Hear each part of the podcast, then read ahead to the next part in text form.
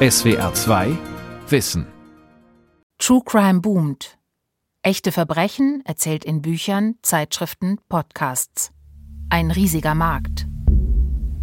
True Crime klingt für mich immer so ein bisschen nach Gänsehaut. Wow, das ist wirklich passiert. Angstlust. Also ich glaube, damit bin ich nicht allein mit der Faszination für das Böse. Die Realität steigt aus dem Material hervor. Aus der Sichtung des Materials entsteht eine Geschichte, wie ich sie vorher noch nicht gesehen habe. So arbeiten die Krimi-Autoren Merle Kröger und Wolfgang Schorlau. Und auch Sabine Rückert von der Zeit. Sie erzählen Realität. Die Realität schlägt alles. Und dann stehen wir alle da mit offenem Mund und denken, das kann doch wohl nicht wahr sein. Unglaublich.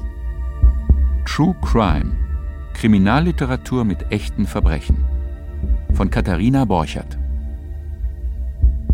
Wenn ich mich amüsieren möchte und wenn ich mich gut unterhalten möchte, warum um Himmels Willen muss ich das mit Leichenteilen tun? Thomas Wörtje, Literaturwissenschaftler, Kritiker und Krimipublizist. Es gibt ja kaum eine große kulturelle Leistung, die ohne das Böse auskommt, ob man jetzt beim Theater oder so Shakespeare oder Dostoevsky oder die größten Schriftsteller haben sich mit dem Bösen beschäftigt, Thomas Mann. Und die Frage eben, was weckt das Böse im Menschen? Das ist eine Frage, die den Menschen bewegt, solange es ihn gibt und angefangen eben von der Bibel bis heute. Sabine Rückert, langjährige Gerichtsreporterin, jetzt stellvertretende Chefredakteurin der Zeit, Herausgeberin des Magazins Zeitverbrechen, Kriminalpodcasterin und Autorin. Ihr erstes Buch erschien im Jahr 2000 und hieß Tote haben keine Lobby. Darin deckte sie auf, dass bei Verstorbenen oft die nötige Obduktion unterbleibt und dass Hausärzte viel zu leichtfertig so etwas wie Herzversagen auf einen Totenschein schreiben. Kriminaljournalistische Recherche zu realen Todesfällen, die man genauer hätte untersuchen sollen. Das Echo war groß. Ihr zweites Buch erschien ein paar Jahre später. Unrecht im Namen des Volkes. Die Geschichte eines Justizirrtums. Es geht um den Fall Amelie. Es geht um eine junge Frau, die dazu beigetragen hat, als Opferzeugin, dass ihr Vater und ihr Onkel eingesperrt werden wegen mehrfacher Vergewaltigung, also ihrer Vergewaltigung. Sie hat die beiden angezeigt und dann stellte sich eben heraus, dass das alles Unfug war. Also die Frau war niemals angerührt worden von den beiden Männern. Denn sie war noch Jungfrau. Von ihren Recherchen erzählte Sabine Rückert auch noch einmal im Podcast. Rekonstruktion eines doppelt heiklen Falles auf der Basis erheblicher Eigenrecherche. Erzählt mit ordnender Hand. Heikel deshalb, weil man keinem Missbrauchsopfer die Glaubwürdigkeit absprechen möchte. Heikel aber auch, weil Amelie leider eben doch gelogen hatte. Sie war aber so überzeugend, dass sie es geschafft hat, dass die Polizei, Staatsanwaltschaft, Gericht ihr mehr geglaubt hat, als den eigenen Augen zu trauen. Und das fand ich dann schon erschütternd. Na gut, ich habe das dann jedenfalls alles recherchiert, den ganzen Fall. Das hat mich wirklich Jahre meines Lebens gekostet. Und am Schluss wurden die dann rehabilitiert, die beiden Männer, und wegen erwiesener Unschuld freigesprochen. Eine klassische True Crime Geschichte, die aufgrund journalistischer Recherche nochmal neu aufgerollt wurde. Von Gattenmord bis Wirecard-Skandal. True Crime boomt. Auf dem Buchmarkt in Zeitschriften und im Podcast. Auch SWR 2 bietet einen stark nachgefragten True Crime Podcast an. Sprechen wir über Mord. Mit dem ARD-Terrorismusexperten Holger Schmidt und dem ehemaligen Bundesrichter Thomas Fischer, die über reale Verbrechen sprechen, aber auch ganz grundsätzlich über Recht und Gerechtigkeit nachdenken. Doch der Markt ist vielfältig. Andere Podcasts heißen Verbrechen von nebenan, Mordlust oder True Crime Germany. Bei iTunes unter den ersten 100 sind schon 30 oder 40 Kriminalpodcasts. Also es ist überall, jeder macht jetzt einen Kriminalpodcast, aber die meisten gehen halt in den Keller und schauen sich da eine Zeitung an und lesen dann vor, was da drin vorkam und haben selber wenig Ahnung. Oder sie laden sich Sachverständige ein, die dann ihre eigenen Fehler als Triumph ausgeben und die Leute merken das nicht. Das unterscheidet uns. Also wir machen reinen Journalismus im Zeitpodcast, der nach Angaben des Verlags pro Folge von bis zu einer Million Nutzern runtergeladen wird, und in der gleichnamigen Zeitschrift Zeitverbrechen, die sich pro Ausgabe etwa 50.000 Mal verkauft. Am Kiosk liegt die Zeitschrift oft neben ihren beiden sehr ähnlich aussehenden Konkurrentinnen Stern Crime und Fokus echte Verbrechen. Drei Hochglanzprodukte zum Thema True Crime und sie alle finden ihre Leserinnen und Leser. Ein Trend der westlichen Welt, sagt Krimi-Experte Thomas Wörtje. Und auch Sabine Rückert vermutet, dass diese ganze True Crime Begeisterung eine Sache der wohlhabenden und in großem sozialen Frieden lebenden Bevölkerungsteile ist. Ich glaube, wenn man selber in einem gefährdeten Zusammenhang lebt, hört man sich keine True Crime Geschichten an. An jenem Freitag um 10.18 Uhr geht bei der Einsatzzentrale einige Kilometer nördlich des Bodensees ein Notruf ein. Johannes Huber ist am Telefon. Er verlangt nach einem Notarzt.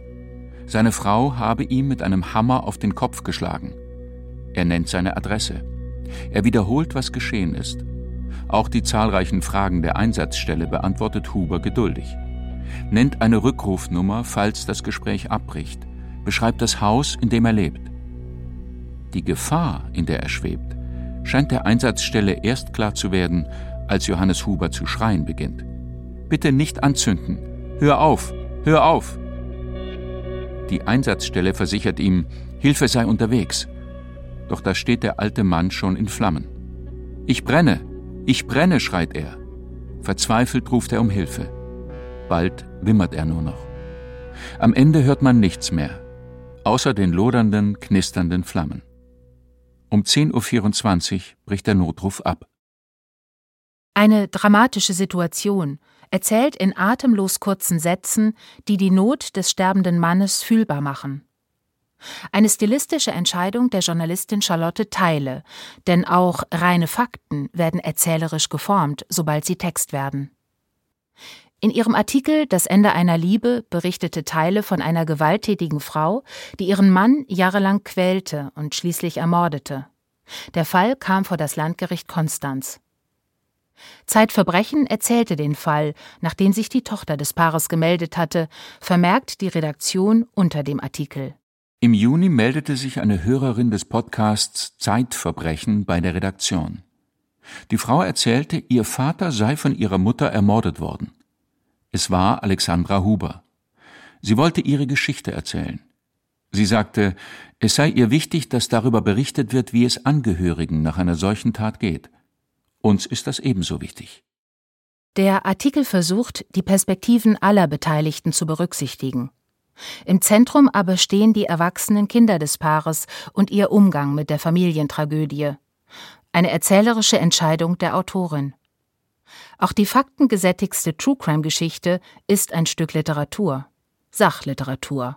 Also literaturgeschichtlich ist klar, das kommt von der Peter Wall Literatur aus Frankreich, wurde dann in Deutschland ja auch adaptiert. Schiller hat sowas gemacht, wo es um die Zergliederung der Seele des Verbrechers oder um gesellschaftliche Bedingungen von Verbrechen ging. Also das ähm, hat so eine ehrenwerte Tradition. François Gaillot de Pitaval, französischer Jurist.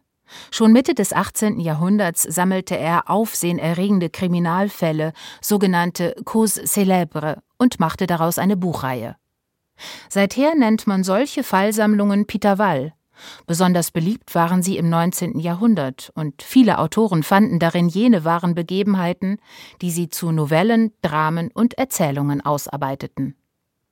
Auf realen Fällen basieren etwa so berühmte Texte wie Annette von Droste-Hülshoffs Judenbuche, Georg Büchners Wojzeck und Friedrich Schillers Der Verbrecher aus verlorener Ehre. Die Recherchemöglichkeiten aber waren damals begrenzt. Das konnte man im 20. Jahrhundert schon ganz anders angehen. Der amerikanische Autor Truman Capote etwa tauchte in den 1960er Jahren tief ein in den Fall der Clutters, einer kaltblütig ermordeten Pharmafamilie. Das Material zu diesem Buch stammt, sofern es nicht auf meinen eigenen Beobachtungen und Erfahrungen beruht, aus offiziellen Berichten.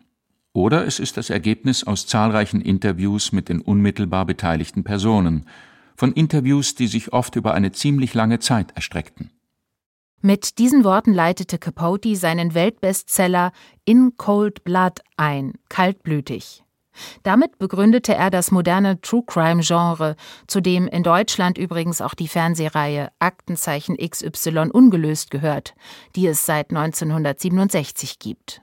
Nichts als Fakten präsentierte Capote in diesem wahrheitsgemäßen Bericht über einen mehrfachen Mord und seine Folgen, so der Untertitel. Im November 1959 drangen zwei Bewaffnete in das Haus der Pharmafamilie Klatter ein. Sie erschossen die Eltern und ihre beiden halbwüchsigen Kinder.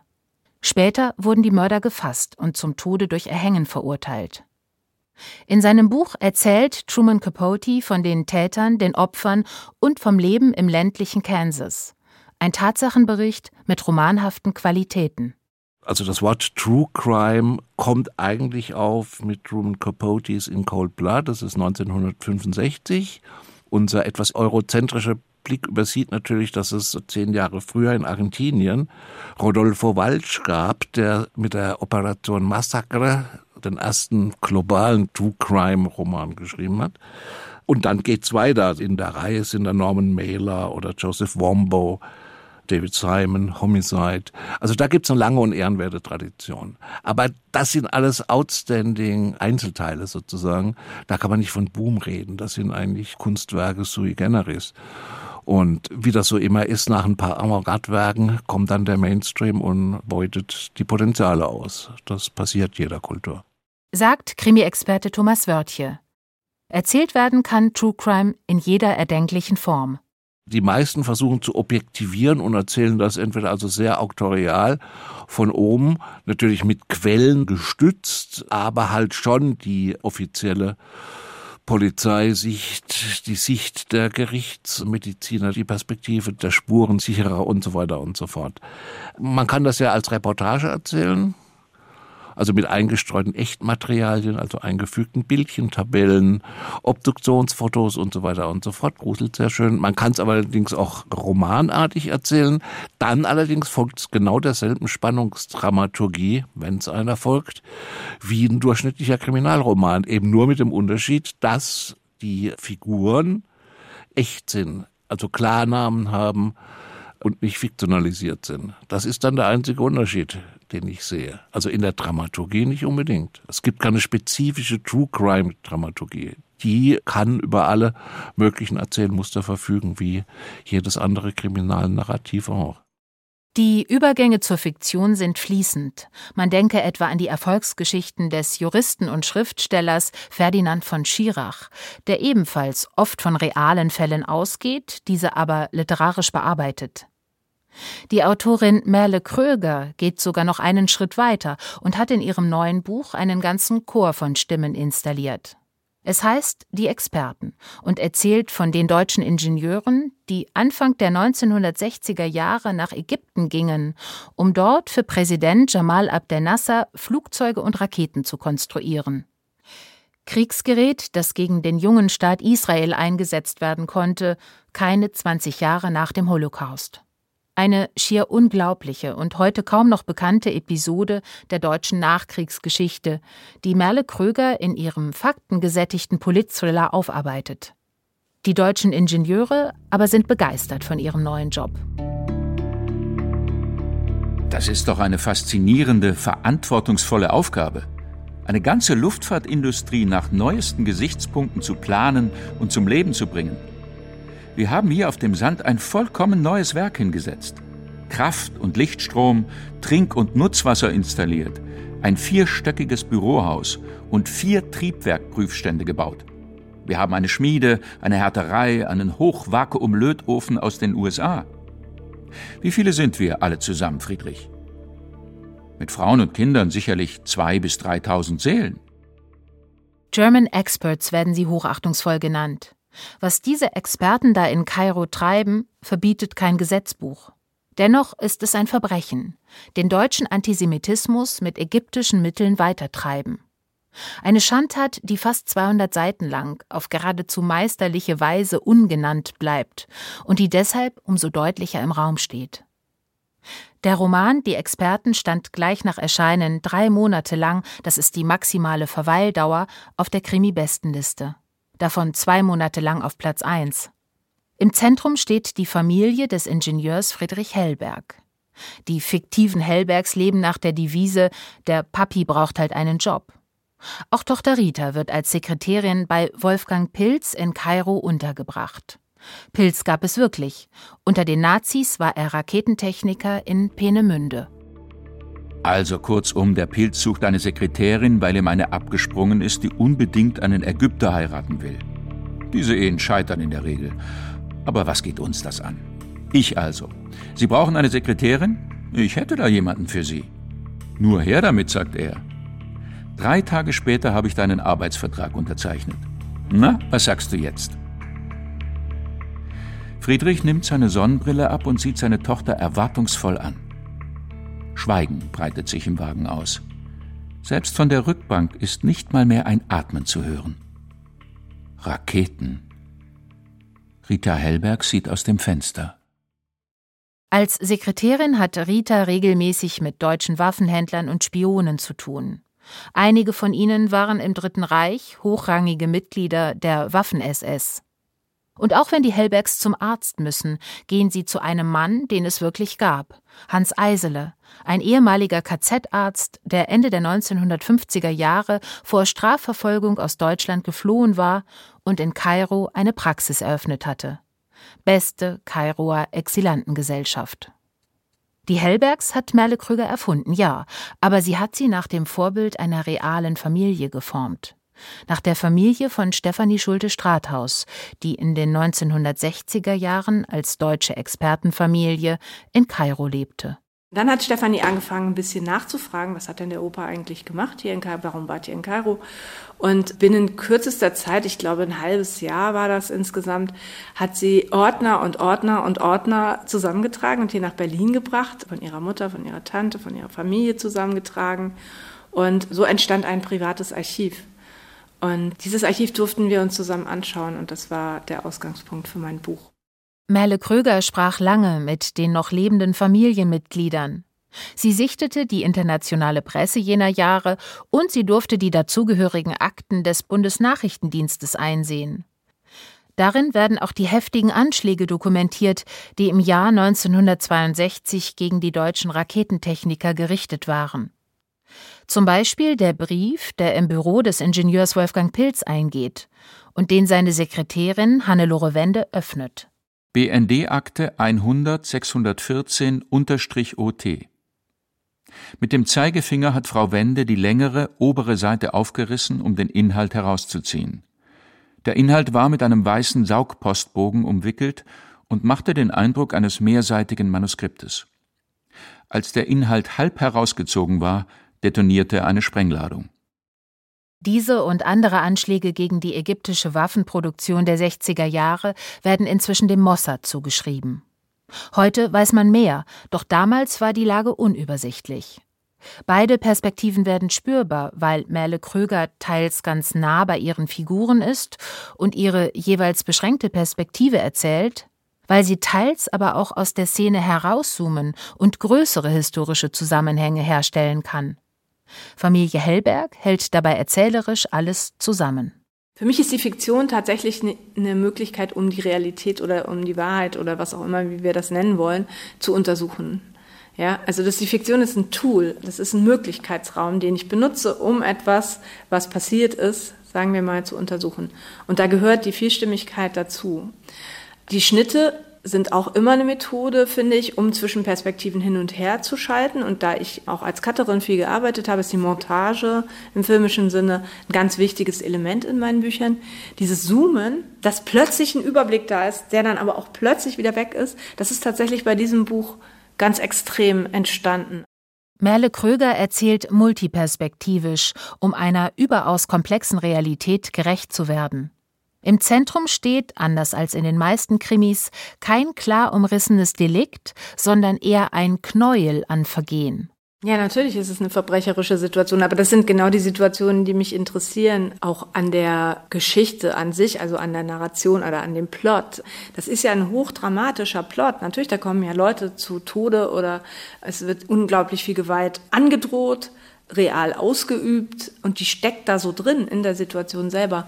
Aber das hat natürlich nichts mit einem klassischen Krimi-Plot zu tun, wo etwas in Unordnung gerät und dann wieder in Ordnung gebracht wird durch den Ermittler oder die Ermittlerin. Mich interessiert es tatsächlich, die Unordnung zu erzählen. Auch bei Wolfgang Schorlau ist die Welt am Ende eines Romans nicht wirklich wieder in Ordnung. Das wäre auch naiv. Aber einen konkreten Ermittler wollte der Stuttgarter Erfolgsautor doch gerne haben. Georg Dengler. Den man inzwischen aus zehn Kriminalromanen kennt. Sechs davon hat das ZDF auch verfilmt. Bei der Geburt dieser Figur war mir klar, ich will keinen Ermittler haben, der gebunden ist an ein Kommissariat, sondern ich möchte die Fälle bearbeiten, die mich interessieren. Und dazu konnte ich jetzt einen Kommissar nicht gebrauchen. Und aus diesem Grund habe ich ihn zu einem Privatdetektiv gemacht. Der erste Dengler-Roman hieß Die blaue Liste und erschien 2003. Wolfgang Schorlau verknüpft darin den Mord an Treuhandchef Detlef Carsten Rohwedder, den Absturz einer Boeing von Lauda Air über Thailand und die tödlichen Schüsse auf den RAF-Terroristen Wolfgang Grams am Bahnhof von Bad Kleinen weitgehend ungeklärte Fälle aus den frühen 1990er Jahren, die Georg Dengler nochmal neu aufrollt. Politisch grundierte Verbrechen packen seinen Erfinder. Und wenn ich dieses Thema gefunden habe, dann bemühe ich mich, alles zu lesen, was es dazu gibt. Das ist der erste Schritt. Der zweite Schritt, ich rede mit Leuten, die über dieses Thema mehr wissen als ich. Aber das ist quasi journalistische Arbeit, wenn Sie so wollen manchmal ist es dann eben so, dass es wichtig ist, auch jemanden zu kennen, der jemand kennt, der jemand kennt. Und viertens ist es manchmal auch so, dass es dann Dinge gibt, wo man das Handy nicht mitnimmt, wo man am Parkplatz Dokumente übergibt und sowas. Das gibt es bei einigen Fällen dann eben auch. Besonderes Aufsehen erregte 2015 sein Roman Die schützende Hand. Darin erhält Privatdetektiv Georg Dengler den Auftrag, den Tod der beiden NSU-Terroristen Uwe Mundlos und Uwe Böhnhardt zu untersuchen. Die beiden jungen Männer, die neun Migranten und eine Polizistin ermordet hatten, wurden nach einem Banküberfall in Eisenach 2011 tot in einem Wohnmobil gefunden. An den offiziellen Erklärungen, gemeinsamer Selbstmord bei gleichzeitigem Abfackeln des Campers, kamen seinerzeit Zweifel auf. Warum etwa wurde das beschädigte Fahrzeug ohne eine umfassende vorherige Spurensicherung brachial abtransportiert? Das fragt sich auch Wolfgang Schorlers Ermittler Georg Dengler, der den Fall haarklein rekonstruiert. Gegen 15 Uhr kam der Abschleppwagen. Er zog das ausgebrannte Wohnmobil über eine 40 Grad schräge Laderampe auf seine Ladefläche. Im Innern des Campers purzelten dadurch Leichen, Waffen und Munition das heißt, alle Beweismittel und alle erdenklichen Spuren im Sumpf des Löschwassers durcheinander. Die Zerstörung des Tatorts war allumfassend. Wie auch einige engagierte Journalistinnen und Journalisten in jenen Jahren zeigte Schorlau, wie tief Polizei und Verfassungsschutz in diesen Fall verstrickt waren. In seinem Roman untersuchte er die Werdegänge der leitenden Verfassungsschützer ebenso wie die Politik, Thüringens rechte Szene mit V-Leuten zu durchsetzen und dadurch mitzufinanzieren. Und er ließ seinen Ermittler Georg Tengler das Ende des NSU nochmal völlig neu analysieren. Einige Kritiker warfen Schorler damals vor, mit seinem Roman eine Verschwörungstheorie zu entwerfen. Seine Recherchen aber waren umfangreich. Zudem arbeitete er mit dem Investigativjournalisten Eckhard Sieker zusammen. Da hatte ich den Eindruck gehabt, der geht ins BKA und kommt sozusagen mit zwei Bergen von Akten dort wieder raus. Wie er das gemacht hat, hat er mir nicht verraten, aber wir hatten zum Schluss die komplette Ermittlungsakten zu einigen entscheidenden Komplexen der NSU-Geschichte. Und daraus wird viel zitiert. Daher ist der Roman Die schützende Hand durchsetzt von Presseauszügen und Aktenzitaten, die eingerückt und in einer anderen Schrifttype gesetzt, als solche stets kenntlich sind. Das macht den Roman passagenweise zu einem spannend erzählten Sachbuch. 141 Fußnoten ergänzen den Text. Im knapp 50-seitigen Apparat am Ende des Romans werden alle verwendeten Quellen präzise aufgeführt, darunter auch zahlreiche Fotos vom Tatort selbst. Ich maße mich nicht an, Journalist zu sein. Was ich mache, ist fiktionale Geschichten zu erzählen. Allerdings, es gibt, glaube ich, in meinen Büchern eine ziemlich genaue Trennschärfe. Die liegt darin, dass der Fall oder das Material, das Dengler vorfindet, das ist real. Die Figuren sind zum großen Teil jedenfalls erfunden. Und was die Figuren mit dem Material machen, ist ebenfalls erfunden. Und dort, wo ich den Eindruck habe, es ist es nicht, erkläre ich im Nachwort in der Regel, was ist erfunden, was ist real. Im Falle vom NSU musste ich das sowieso mit Fußnoten noch begründen, weil die Dinge so haarsträubend waren, die wir herausgefunden haben, dass ansonsten wir die Befürchtung hatten, dass niemand sie glaubt. Olga, wir sind offensichtlich einem Staatsverbrechen auf der Spur. Hinzu kommt, wir haben mit Stenzel und Co. nur die Leute gesehen, die den Dreck weggeräumt haben. Wir haben noch nicht einmal die leiseste Ahnung, wer die eigentlichen Drahtzieher sind.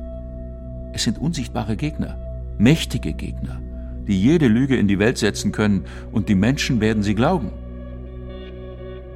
Ich weiß das alles. Es könnte gefährlich werden. Ich weiß. Auch für Wolfgang Schorlau selbst übrigens.